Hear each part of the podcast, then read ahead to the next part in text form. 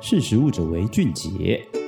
嗨，大家好，欢迎收听《识食物者为俊杰》，我是十月。今天想要跟大家聊的题目跟贩卖机有关，但这个贩卖机跟我们印象中投币的那种零食饮料的贩卖机有一点点不一样。主要的原因是因为疫情下，其实我们可以发现说，越来越多的消费者或者是商家开始追逐嗯零接触消费这件事情。那有这样子的需求之后，其实就有许多商机的诞生，其中就有一个身影，其实越来越频繁的出现在大众面前，那这就是餐饮贩卖机。其实呢，财政部从二零二一年六月预告，即将要颁布新法，就是在明年的一月一号，所有的贩卖机都需要开立发票。那根据全台最大贩卖机的制造商金宇企业的董事长，他就有表示说，这样子的新政令更新会为市面上既有的十万多台贩卖机吹起升级的号角。那既有产品的质变，加上新形态的机型问世，配合防疫无接触的需求，反而让餐饮业者兴起了想要跨足贩卖机来卖咖啡、卤味或者是便当，但是这样子的市场有这样子的需求，又或者这只是一个短暂的话题噱头？我们先来了解一下说，餐饮贩卖机的这个趋势崛起，大家究竟在疯什么？二零二一年台北国际连锁加盟大展上面，其实出现了不少贩卖机的身影，其中除了展会，其实我们在商办大楼或是交通枢纽的捷运火车站等，都有越来越多的贩卖机出现。那贩卖的商品其实从咖啡、变便当，甚至是比较花俏的自动机械手臂的手摇饮都有。但是餐饮业想要跨足贩卖机，其实必须要先了解说它的诱因跟它的挑战是什么。实际就归纳出了五大诱因跟四大挑战，分别是诱因有：第一个节省开店成本；第二个营运时间拉长；第三个营业区域扩张；第四个品牌力会宣扬的更好，或者是说餐点的品质可以更稳定。那反观来看，挑战其实也不少，包含说。硬体的要求可能会比较高，再就是它的营运模式改变了，以及现行运补的，嗯，运补就是运输跟补货这件事情很难满足。再就是如果有发生食安的突发状况的话，其实比较难掌握。但是呢，餐饮贩卖机却被认为说是可能会是未来的趋势之一。那也更是因为这样子，所以我们需要了解一些重点，比如说第一件事情，餐饮业者需要付出大量的时间、金钱成本去开发。其实贩卖机赋予餐饮业者最大的优势就是人力成本，然后展店迅速以及营业时间不受限等等。但反面来说，其实贩卖机并不是一个完美的存在。为什么会这样子说呢？主要的原因是因为，嗯，餐饮业者在选择将机器作为辅助商品时，第一个首选可能是会在门市之中架设自助点餐机。主要原因有二，分别是盈利或者是用餐体验。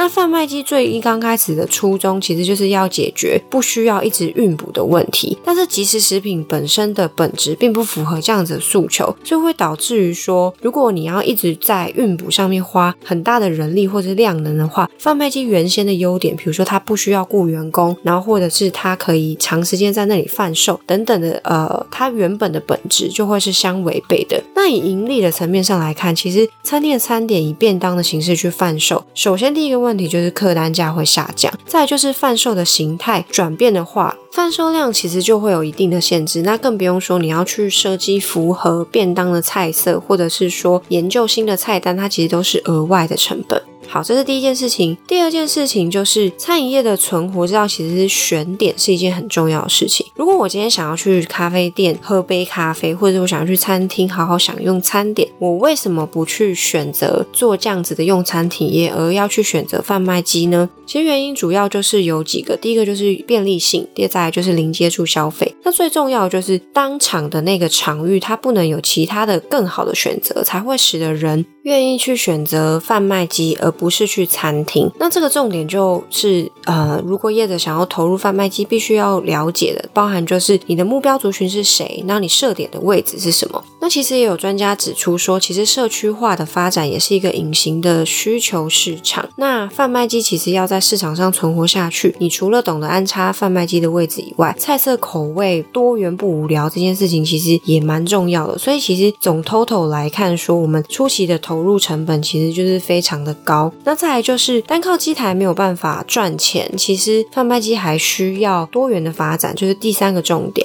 那根据实例去了解，就有发现说，其实蛮多业者对我们跟跟我们分享说，其实他们相当理解说，贩卖机其实包含它的量能有限，然后再来就是它限制非常多等等，所以都明白说，贩卖机比较像是一个具有广告价值或是广告性质的呃一个据点，因为现在的智能贩卖机其实都会有电子屏幕的选单可以选用，那像这样子的数位系统，其实就是可以跟后台的呃数位串接，然后比如说它也可以开发，比如说像 App 的订餐系统，或者是数位支付的方式，它有大数据的回馈资料，可以去让它做客户的轮廓分析等等。像这样子的多元化发展，或者是延伸的发展，其实对于贩卖机来说才是一个长久之计，而并非只是说一台机器放在那里它就可以赚钱。好，那再来就是重点四，第四个重点就是，即使机器很聪明，但是其实人员还是一件很重要的事情。其实餐饮贩卖机需要遵守的法规绝对不会比包装食品还要少哦。从 SOP 的制定到自主管理、检核的机制等等，一台小的贩卖机其实就形同像是一个小的食品工厂，所有应该要守的法规都应该要遵守。但是，嗯，餐饮贩卖机，比如说它有冷食或是热食这两种类型的共同挑战就是温度，不管是低温或是高温。再就是它需要有监控的啊、效用，就比如说你的温度波动。等等，那再来就是，比如说，包含如果你有使用鲜乳，或者你有使用这些保鲜需要特别注意的一些原材料的话，其实也就需要去注意说，这些东西必须要是安全没有问题的。所以综合来说，其实餐饮的贩卖机未来到底在哪里？我们放眼国际来看，不论是在欧美国家，或者是邻近的日本、韩国，贩卖机其实都不算是一个陌生的存在。但是在贩售形态上，或是贩售的产品类型，其实都有一些些不一样。嗯、像欧美国家可能是以咖啡为主，日本。相对来说，可能花样比较多，但不管是以一个什么样子的形态，或者是贩售的方式，然后产品的多元化等等，终归是要回到市场的消费需求。其实，林林总总下来看，其实贩卖机的趋势有点像是象征人类迈向人机服务的未来，但这条路上其实也有非常多面向需要去克服。最主要的、最重要的、最终的一件事情，就是消费者要愿意买单。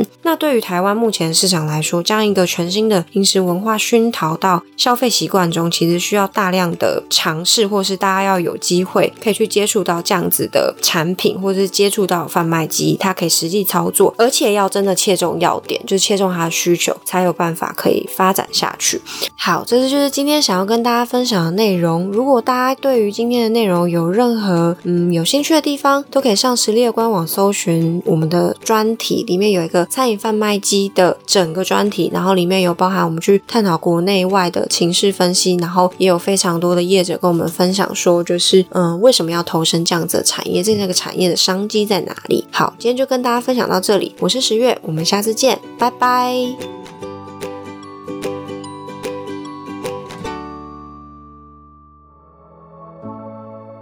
识时务者为俊杰。